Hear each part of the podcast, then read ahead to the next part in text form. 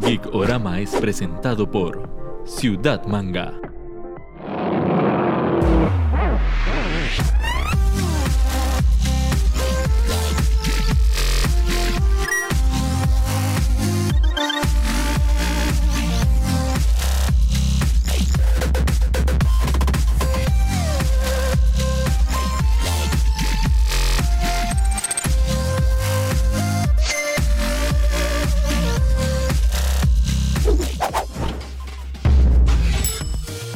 Bienvenidos a un programa más de Icorama. Llegamos a los 20 programas que ni, so- ni nosotros pensamos que eso iba a suceder. No, no. Y ahorita nos dimos cuenta por qué. Pero... ¿Por qué?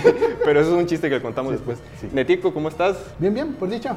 Hoy contamos con la dicha de tener invitada a Giovanna Villalobos. Hey, hola, gracias por invitarme chicos, mi primera vez en el programa con ustedes y estoy emocionada porque me gusta mucho la serie de la que vamos a hablar, entonces me encanta cuando uno tiene amigos o compañeros con los que uno puede hablar de una misma serie que a uno de verdad le Sí, apasiona. sí. ¿Les ha pasado que uno a veces está con gente y no la han visto y uno es como, Primero, ¿por qué no la he visto? exacto, Y después, y después no entienden nada.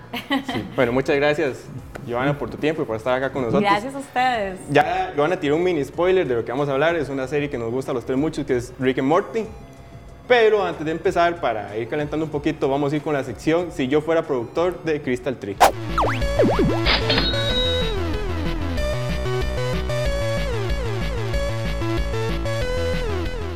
Si yo fuera productor, es traído gracias a Crystal Tree. Es una empresa que hace trabajos en madera y cristalería como esta linda, eh, ¿qué es esto? Una alcancía. Alcancía, gracias. De Palma que, que tenemos acá. Ustedes pueden llevarles cualquier idea, por más loca que sea, ellos lo hacen, se lo llevan a la realidad con la mejor calidad. Ok.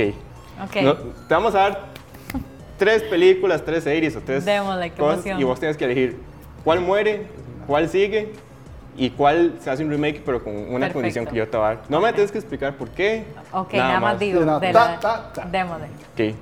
Haciendo homenaje a lo que vamos a hablar hoy, Rick and Morty, Hora de Aventura y South Park. Entonces, una de esas tiene que morir, desaparece de la faz. Repetime la segunda. Ah, Hora de Aventura. Una aventura. Hora de Hora de Aventura. Aventura. Hora Aventura muere. Ok. Pero, muere. O- bueno, la otra sobrevive y la otra tiene un remake, Ajá. pero como un programa de cocina tipo Tía Florita. Uf, ok, vamos a ver. Em, bueno, yo creo que sería pasearnos en Rick and Morty si lo dejáramos como un programa de cocina. ¿Creen ustedes o no? Qué difícil. Pero un programa South Park en cocina nos lo quitarían en una semana. Entonces, posiblemente haría el remake Rick and Morty y dejaría South Park como es. como Ok. es, y muere ahora. y muere Hora Aventura.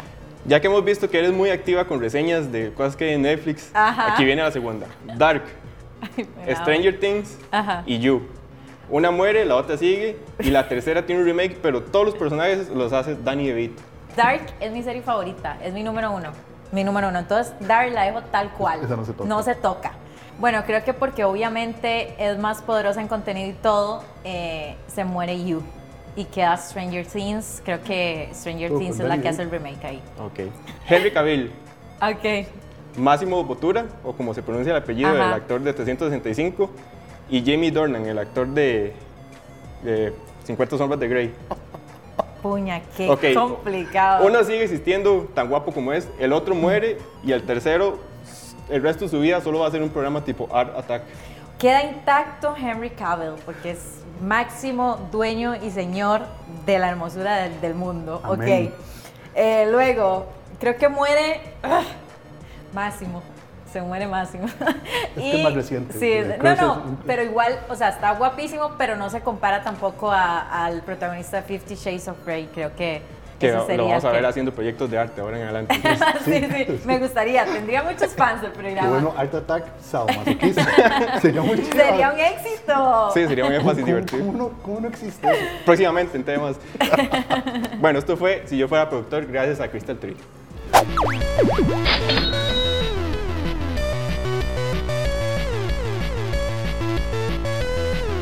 Ok, ya ahora sí, aterrizando un poquito. ¿Ustedes se acuerdan cómo fue, cómo fue que llegaron a Rick and Morty? ¿Cómo- ¿Alguien se los presentó? ¿Se lo toparon por casualidad? Bueno, a mí alguien me lo presentó. Alguien me lo presentó y de hecho hace, muy, hace no tanto porque Rick and Morty existe desde el 2013 y uno se pregunta cómo es posible que desde el 2013 no haya sido tan popular como es ahora, tal vez, ¿verdad? Yo lo vi hace tal vez unos tres años, el primer capítulo, la primera temporada, me lo presentó un amigo, sí. La mejor decisión. Sí, está- A mí, a mí me lo presentó una alumna en un curso que yo daba, Ok. Mariela, Mariela Tibus. Perdón, Mariela, si estás viendo esto. No me acuerdo su apellido. Y entonces la madre era una obsesiva, siempre llegaba hablando de Rick and Morty y una vez para, para hacer un, un, un storyboard, hizo el storyboard del corto todo en personajes de Rick and Morty. Ay, así, qué con Rick y cool. Morty. Y yo dije, no, esta hora debe ser. Y yo, vamos a darle oportunidad a esto y, y así me cambió. Me Ya, nos la cambió vida la por vida. completo. Sí. A mí me pasó como muchas de las malas decisiones que he hecho en mi vida por presión social. Porque, Porque la viste en todo lado. no, sí, porque, o sea, lo veía en todo lado. O sea, vos vas a una tienda, digamos, vas a Ciudad Manga, que es nuestro patrocinador también. Próximamente en Ciudad Manga estaremos de vuelta. Delicioso el sushi de Ciudad Manga, por cierto. De, sí, Amo. delicioso. O sea, ¿ya Y- hace cuánto la vieron ustedes? ¿Qué Ah, no, año? No, yo. Desde yo- que salió, 2013. No, no, no, no, no, yo puedo haber sido. 2020. 16, 17. 2020. Esto sí, este está, ¿Qué? este está fresquito, fresquito. Fresco, fresco. Ok, si tuvieran que describirla en tres frases, ¿cómo se la...? O sea, si alguien les dice, ¿cómo? Pero como qué Ray es... Ok, yo describo, bueno, mi primera frase sería sarcasmo puro. Es una de mis cosas favoritas de Rick and Morty. Sarcasmo puro, eh, muy, unos gráficos muy volados, que uno de verdad dice, "Y, ¿qué es esto? Y mm, de tercero podría decir realidad como familiar, tal vez. ¿No sienten ustedes como Sí, que la sí. familia es Sí, muy sí, el típico abuelo, el típico esposo, la hermana que pelea con el hermano, la mamá que a veces tiene esos crisis mentales con el esposo? Esas serían mis tres frases. ¿Ustedes? Es que sí, la típica familia que La viaja típica. en el tiempo y se clona. y Total, total. Yo lo diría, a mí me gusta que es irreverente, que, que es una mezcla entre géneros y cuestiones de... Sociales. de- no, no, no, no, no, como, como, como géneros narrativos. Ah, ok, ya. ¿Verdad? Como que de repente mete ciencia ficción con, con terror, con drama, con cosas así súper simples. Eh, eso, y que es como, como ya, ya no sé si tanto, pero como novedosa, fresquita, como Ajá. fresquita. Ajá. Sí, sí, Sí. O sea, yo tal vez haría énfasis en el punto que dijo Joana de la familia, porque sí siento como que empiezan en lo más absurdo, de lo absurdo, de lo absurdo te lo aterriza en la realidad. Y detrás de todas estas capas de portales y viajes interdimensionales, al final sí, siempre hay como, a veces muy sutil, a veces no tanto, como reflexiones sociales importantes Sí. de familia. Eh, que tal vez ya después podemos ir citando puntualmente, pero, Ujú. o sea, detrás de eso sí siempre hay como una vara que uno hace, ay, suave un toque". Por ejemplo, en el episodio cuando Morty contempla su propio cadáver muerto, Ay, y entonces sí. él empieza a cuestionarse su, su vida y su todo. Su existencia, Y todo. su existencia, y uno es como. Y yo creo que también ha- hace mucho de que problemas como sociales que existen hoy en las personas, como por ejemplo a mí me parece que Morty es una persona, uff, con demasiada ansiedad y con demasiado como, demasiada ansiedad. Entonces es algo que, que se vive en la sociedad y más en, en este momento. Entonces Sí. también siento que abarca por ahí un poco de problemas psicológicos y sociales que, que todo el mundo tiene. ¿Ustedes cómo definirían entonces a Rick? Rick es un personaje simplemente amargado por la vida, un Ajá. alcohólico empedernido, Ajá. es incomprendido por su alto nivel de inteligencia, al- eh, o, o nada más es una coraza para esconder que al final sí tiene buenas intenciones, o simplemente es un- una basura de persona. A ver, yo siento que Rick es un mae súper como antisocial, empezando por ahí, que creo que esa es una de sus características porque él no se relaciona con mucha gente, solamente con Morty. Morty es su mejor amigo, tiene amigos en otros multiuniversos y demás, pero Morty es la persona que siempre está con él. Entonces yo diría que Rick es ese mae que di mae que socialmente le cuesta mucho estar con gente, hablarse y así. Entonces tal vez por eso él tiene esa actitud de que, de que no, de que no se abre a, a- a muchas cosas. Siento yo, ¿qué piensan ustedes? Rick Sánchez es un hijo de puta, aunque a veces lo veamos vulnerable. Ajá, Eso es cierto. es hay, hay cierto. episodios en los que él, donde se Trata de abre... reivindicarse. Sí, sí, Ajá. sí, sí. Pero ante, ante nada él, aunque sea con lecciones, o sea, siendo un mal p como abuelo con Morty, por ejemplo, en el episodio del, de- del robo, que es de esta última temporada, donde, donde intentan simular un robo para que, bueno... y- Spoiler, ahí duro. no, no, no, no, no, no, No, no, porque no dio el final, no dio el final. O sea, lo que, lo que están parodiando son películas como Ocean's Eleven o Italian Ajá, Job, ajá, ¿verdad? Que, que entonces ahí al, al final, bueno, o sea, al final el malo que quiere es darle una lección de vida a, a Morty, aunque a veces lo use solo como escudo porque es un estúpido. Sí. Pero sí, yo, yo no sé, Rick Sánchez es un personaje que vamos a odiar.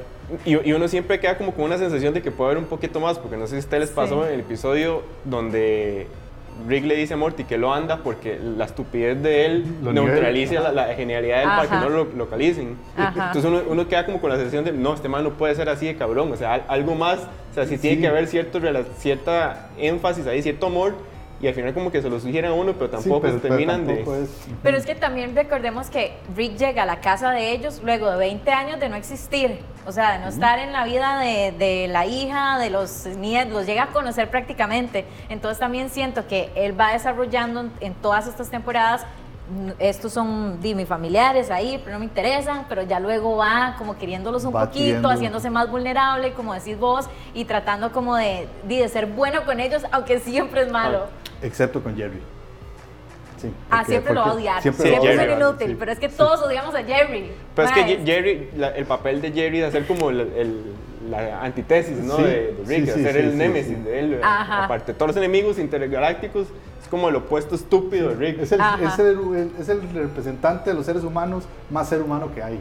Todo O feliz. recuerdan el episodio en el que más bien, él, sí, era ese, que él no que hacía un dibujillo y pegaba un montón en una empresa, Uy, que, no, es- que se eso es, convirtió eso es una como... genialidad. Ese no, es, ¿Cuál era ese es el que son como, como realidades. ese es el que son realidades de Simula- realidades. Sí, Simu- simulaciones. ajá, simulaciones. simulaciones para conseguir la fórmula del, del- sí. Sí, sí, sí, Pues, sí. puta, Y el único episodio, bueno. fue el único episodio que este mae Jerry dio a la milla extra, porque en todos los demás, Ok, ahora nombramos un poquito a Casamanga pero tenemos a Manga, pero tenemos que hacer agradecimiento formal. Todavía no volvemos a grabar allá por las regulaciones y tomar los cuidados que se tienen que tomar durante estos días de cuarentena y todo el tema del COVID-19. Pero recordarles que Ciudad Manga, cr.com, encuentran todo el catálogo de la tienda con precios más cómodos.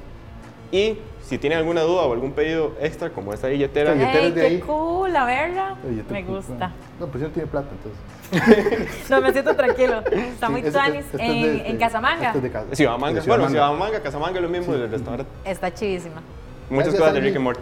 Pero a mí me pasaba, yo veía todos los productos, todo el merchandising que hay, y yo veía, sobre todo en los Funkos, en los Funko Pops, veía al muñequillo de, de Snowball, veía a Scary Terry, Ajá. y yo decía, ok, que, que, que serie más loca, eh, tiene un montón de personajes, o sea, el- y después me doy cuenta que son personajes que salen en un episodio y En un mueren. episodio. ¿Qué, qué creen ustedes que tiene esta serie que esos personajes tan efímeros crean tanta conexión con... Me da mucha risa porque se acuerdan de un episodio en el que él se arma un crew y que les da así una, una entrada a todos, un mae va en un, en un tráiler, otra más como de la selva, se arma un crew ajá, ajá. para entrar a un, a un, a competir con otra gente y que ya cuando todos están lindísimos, estamos aquí y él es como, ya no nos necesito, sí. váyanse para el carajo. Entonces eso me da mucha risa porque esos personajes uno cuando está viendo el episodio dice que tú han dos personajes, uno empieza a quererlos y duran cinco minutos y ya están muertos.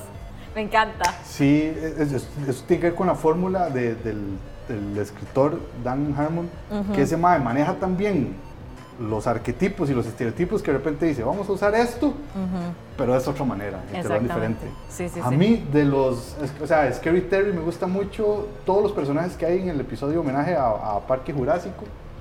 El de que es un, como un parque anatómico. Ajá, el Ajá. parque, el parque anatómico. Pero si tuvieran que elegir uno como el favorito, personaje secundario, que no sea, o sea, dejando de lado la familia y Ajá, Rick and. Morty. Bueno, yo elegiría Jessica, que es la novia, bueno, la con la que sueña. Morty estar el crush, que se muere. Me encantó Jessica en el episodio 6, que es un episodio crucial. Si ustedes han visto el episodio 6 y no lo han entendido, vuélvanlo a ver porque es crucial. Eh, me encantó en ese momento todo Jessica y luego en otros episodios la introducen un poco más y no ha muerto. Bueno, en el. Bueno, véanlo. spoilers véanlo, véanlo. Ya sé cuál es el mío. ¿Cuál? ¿Cuál? Abraham Dolph Hink. ¿Qué cosa es- más? ¿Cuál es? Ese, el que es la mezcla entre. entre ¿Un pájaro? No, no, el que es eh, Abraham Lincoln y Adolf Hitler. Ah, ya sé quién. Que es, es- es- eso- esa cosa tan, tan repulsivamente. Pero y, salió- y- y llena de conflictos Llena de conflictos internos. Exacto, sale muy poco, pero sí. Sí, sale, Sí, sale, sale muy sale poco, nada. pero es que es, es la idea del concepto. Sale muy, muy poco, pero tengo que hacer una mención honorífica en el episodio donde ellos los invaden un montón de parásitos y cada vez se va llenando la casa más, más, y más y más y más personajes. Ajá, ajá. episodio, ¿sí? Sale un velociraptor que es fotógrafo. Sale muy poco, pero yo me enamoré de ese personaje. Ahora, en secundarios más importantes, yo me quedaría con eh, Snowball, el perro que se hace Ajá, inteligente. Ajá. ajá. Muy malo de la dominación mundial, pero sería muy chiva poder hablar con mi perro. Sí. Saludos, sí, Akira. sí, sí, sí, sí. sería muy chiva, sería muy chiva. Sí, sí. Ok, antes de continuar, tenemos que hacer un agradecimiento a Elementos 3D. Ellos siguen procurando crear los productos que más nos sirvan para esta época. Ahí le tenemos, eso se lo trajimos a Joana, se lo regaló a la gente Elementos 3D. Ay, ¿qué tuanis? ¿Qué es? Eso es para que pueda jalar puertas y tocar botones sin contacto directo para protegernos en estas épocas de, de Jalar pandemia. puertas, ¿eh? ¿Qué tuanis? Bueno, ahora me enseñan a usarlo. Gracias. Igual ellos hacen toda clase de cosas como Pero fémulas, adaptadores de puertas igual para abrirlo. Y igual, Ay, si cool. ustedes, cualquier cosa que se les ocurra, esta figurita la hicieron ellos. Si ustedes tienen una figura que no han podido encontrar y nada más quieren... Esta otra también. Exactamente. Esto también es para mí. No, Eh, esa no. Eso es para rifar. Pero Tatuajes. gracias a Elementos 3D, cualquier cosa en impresión 3D se hablan con ellos. ¿Qué es lo que tiene que al final, entre toda esa locura, entre todo ese absurdo, nosotros nos identificamos con esos personajes tan extraños? Bueno, yo me identifico un poco como con la narrativa de los creadores porque es como, estoy cómodo, quiero algo, busco ese algo, estoy súper incómodo, hay un desastre, dejo todo a un lado y vuelvo a estar cómodo. Entonces, yo lo veo como una paradoja en la vida, que a veces nosotros estamos bien en un lugar, estamos bien, pero siempre estamos pensando que queremos esto, queremos esto, queremos esto está en un futuro y cuando lo tenemos realmente no lo aprovechamos porque di, estábamos pensando tanto antes quererlo que cuando lo tenemos ya no es tan deseable, entonces queremos estar realmente en la comodidad, ¿me entienden? Es un círculo vicioso.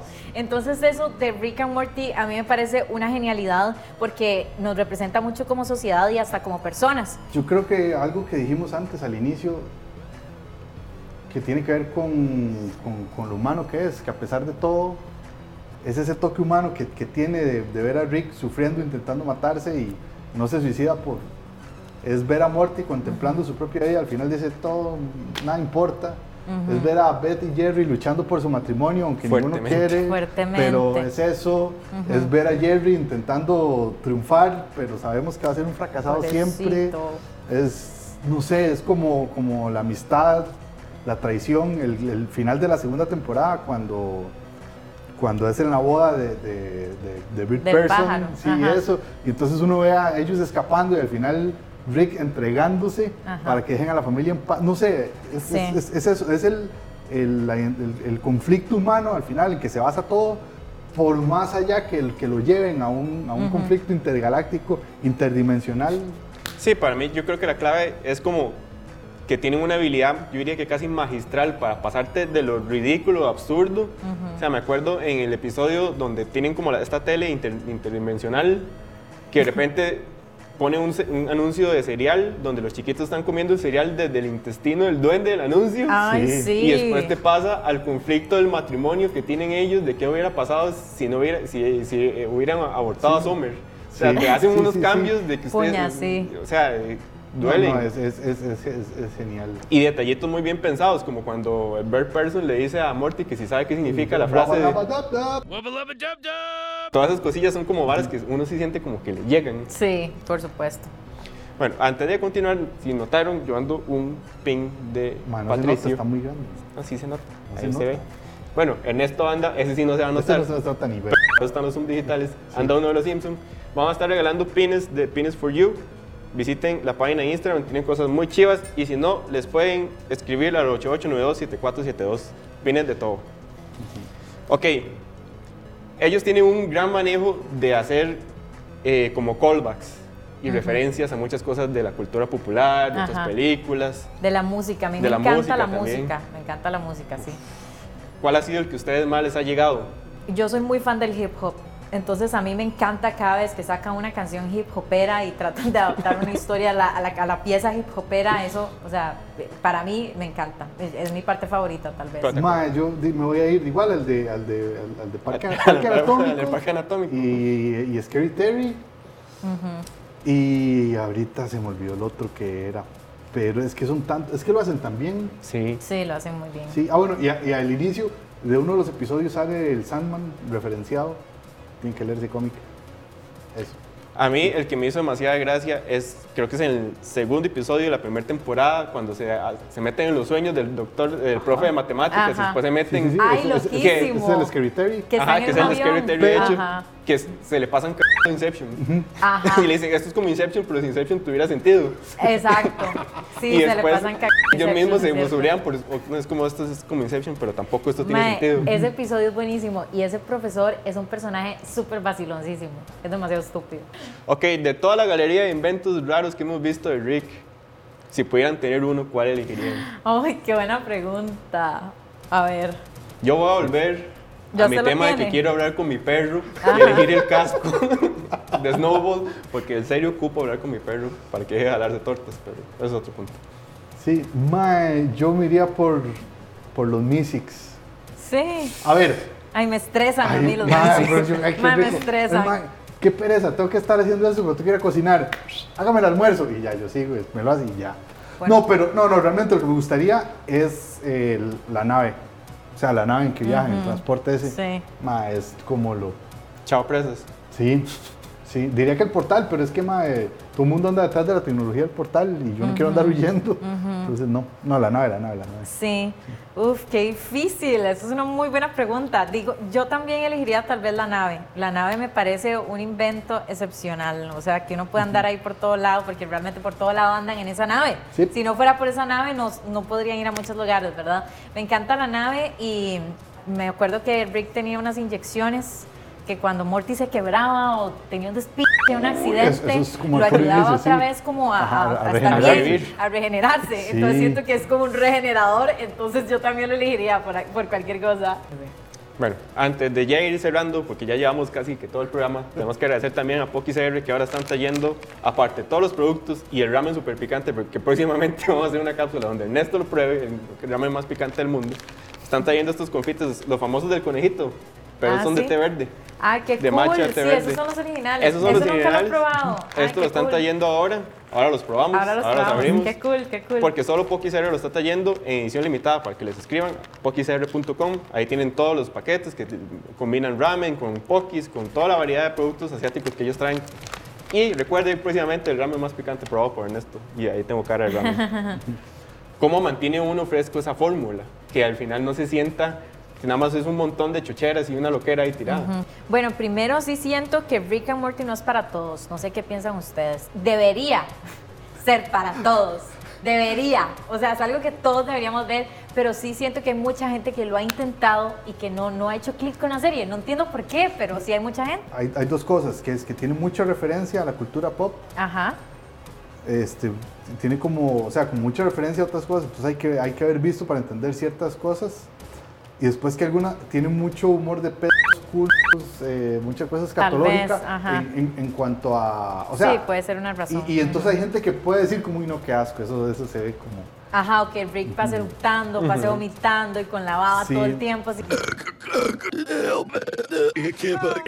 Eh, bueno, yo siento que no, como lo que decís vos, a, mí siempre me va a gustar ver porque tienen unas ideas tan voladas y tan originales que yo digo, nunca voy a querer dejar de ver The Rick and Morty. De hecho, yo la he visto unas tres veces y siempre que la veo una nueva vez digo, mira, eso no lo había visto antes. Entonces yo siento que tiene mucho para ofrecer y que no vamos a aburrirnos. Siento yo, a mí me pasaría. Yo creo, así ya para... Yo creo que la fórmula de ellos eventualmente va a llegar a ser un poquito predecible, pero las historias y los personajes son tan geniales que es lo que decías, o sea, yo nunca voy a dejar de verlos. Sí. Y tienen un problema que es que entre temporadas duran mucho tiempo. Entonces Sí. eh, los fans se crean una, Una expectativa, una expectativa sí. altísima. Y pasó con, con cuando tiraron el, creo que fue un Comic Con, una cosa así, que tiraron el preview del Pickle Rick. Ajá. Ajá. Y duraron como un año y un año y medio después para tirarlo. O sea, Qué buen episodio. Y es uno de los mejores episodios. Qué buen episodio. Y usted, Sí. yo les tengo una pregunta, ¿cuál sería su episodio favorito? Así que ustedes ahorita digan, Mae, me encanta. Es el que más he visto. Díganme, ¿cuál sería? Cross Rick's Counters of the Rick Kind. A Rick lo están persiguiendo y donde le dices ese tema de que la estupidez de Morty bloquea la- las ondas de inteligencia de él para que lo busquen. Ajá. Y tiene un momento donde pasan, es huyendo por un montón de dimensiones raras donde, el- Do- donde, hay- los teléfonos llaman, para por pedir. sillas, para pedir gente, Ajá, la pizza. o sea, Ajá. el, el sketch empieza como en un ma llamando a pedir pizza, pues después van a otro universo donde son teléfonos pidiendo humanos, Ajá. después van a otro universo donde son sillones pidiendo Sí, teléfonos. Eso es Sí, loquísimo. ¿Y O sea, vos? so- El de, el, el de la Citadel, el, de, el, de- el que todo es en la Citadel de Rick and Mortis, and Mortis, y las referencias ahí que hay y donde se vuelve a retomar el tema del, del Evil Morty. Eh, El Evil o sea, Morty existe full. sí. Es que personaje, ¿verdad? Sí. Tienen que sacarle mucho todavía. Sí, sí, a mí yo creo que ese, porque me parece una genialidad, me parece un episodio muy difícil de ejecutar y está muy bien logrado. Además que el Mike hace la voz de Ricky Morty se lo tiró todo solo y, Sí. y no, no, es Es un, es un crack. Sí, Sí, bueno, a mí me gustó mucho el, el- el- uno de los últimos de la cuarta temporada de Los Serpientes. Ay, madre, no sé cuántas Sí. veces lo hice. Sí, que se llama Se que viajes en el que tiempo. no, es uno de mis favoritos. La serpiente Hitler, la serpiente Abraham Lincoln, la serpiente... Me encantó, es uno de mis favoritos. Ok, para ir cerrando, vamos con nuestra sección X en Y, gracias a 2B Studios.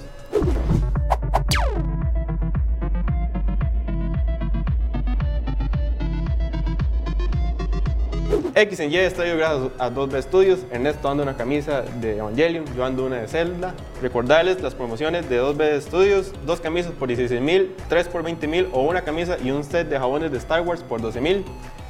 Envíos gratis al- dentro del gran área metropolitana. Allí está el contacto.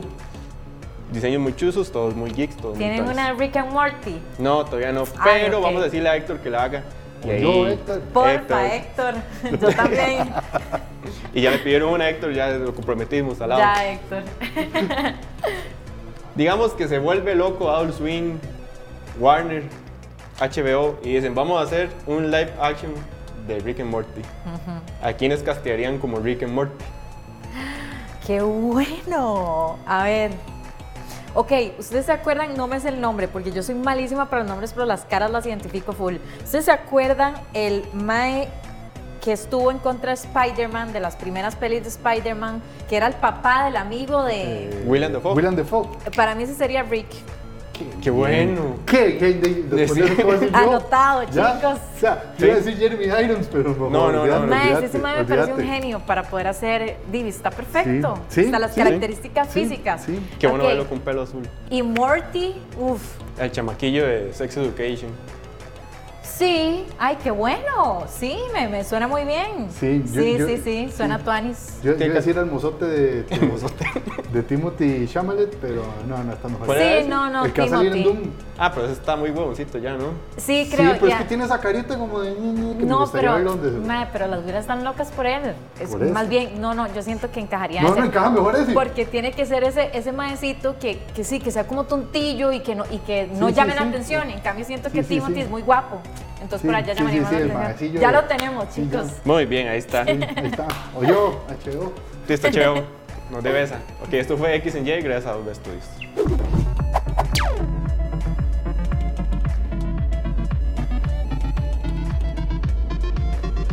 Se nos acaba el tiempo. Agradecerte, Joana, por, Ay, gracias. por estar con Gracias. nosotros y compartir todo este rato. Y te tenemos un detallito de Honey Socks. ¡Qué emoción! ¿De Rick and Morty o no? Abrilo, abrilo. Abrilo. ¡Ay, y nos qué decís. Abrilo, Ok, vamos. Recordarles que Honey Socks tiene medias de todo y tiene ahora Mae, medias- qué chuzo. los, los pares impares como ese que si vos ves, uno es Rick y el otro es Morty. Me encanta, gracias Sí. chiquillos. Y Honey Socks, que tú Anis. Aparte de los diseños geeks, tienen diseños un poquito ahí más bonitos, más Gracias, ay, más femeninos. Y normalmente las, Ah, ok. las, las medias te las, las mandan con un set de postalitas ahí para Ey, me encanta Harley Quinn, gracias, que tú Anis. Gracias Entonces, chiquillos. Con mucho gusto, más bien gracias a vos, Joana. Recordarles Honey Socks, un montón de diseños. Ahora tienen los pares impares como el que le regalamos a Joana y los bundles, que son un set de varias medias que comparten un tema que salen un poquito más cómodo. Joana, de nuevo, muchas gracias. La Gracias, chicos. Me encantó, me sentí como en casa. Cuando uno tiene a alguien que conoce la misma serie y son fans igual que uno, ya somos amigos. Ya somos amigos, tenemos mucho de qué hablar. gracias. El tico, gracias. Yo no feliz, ya por fin me hiciste caso con este sí. programa. Sí. bueno, muchas gracias por ver el programa. Chao. Chao.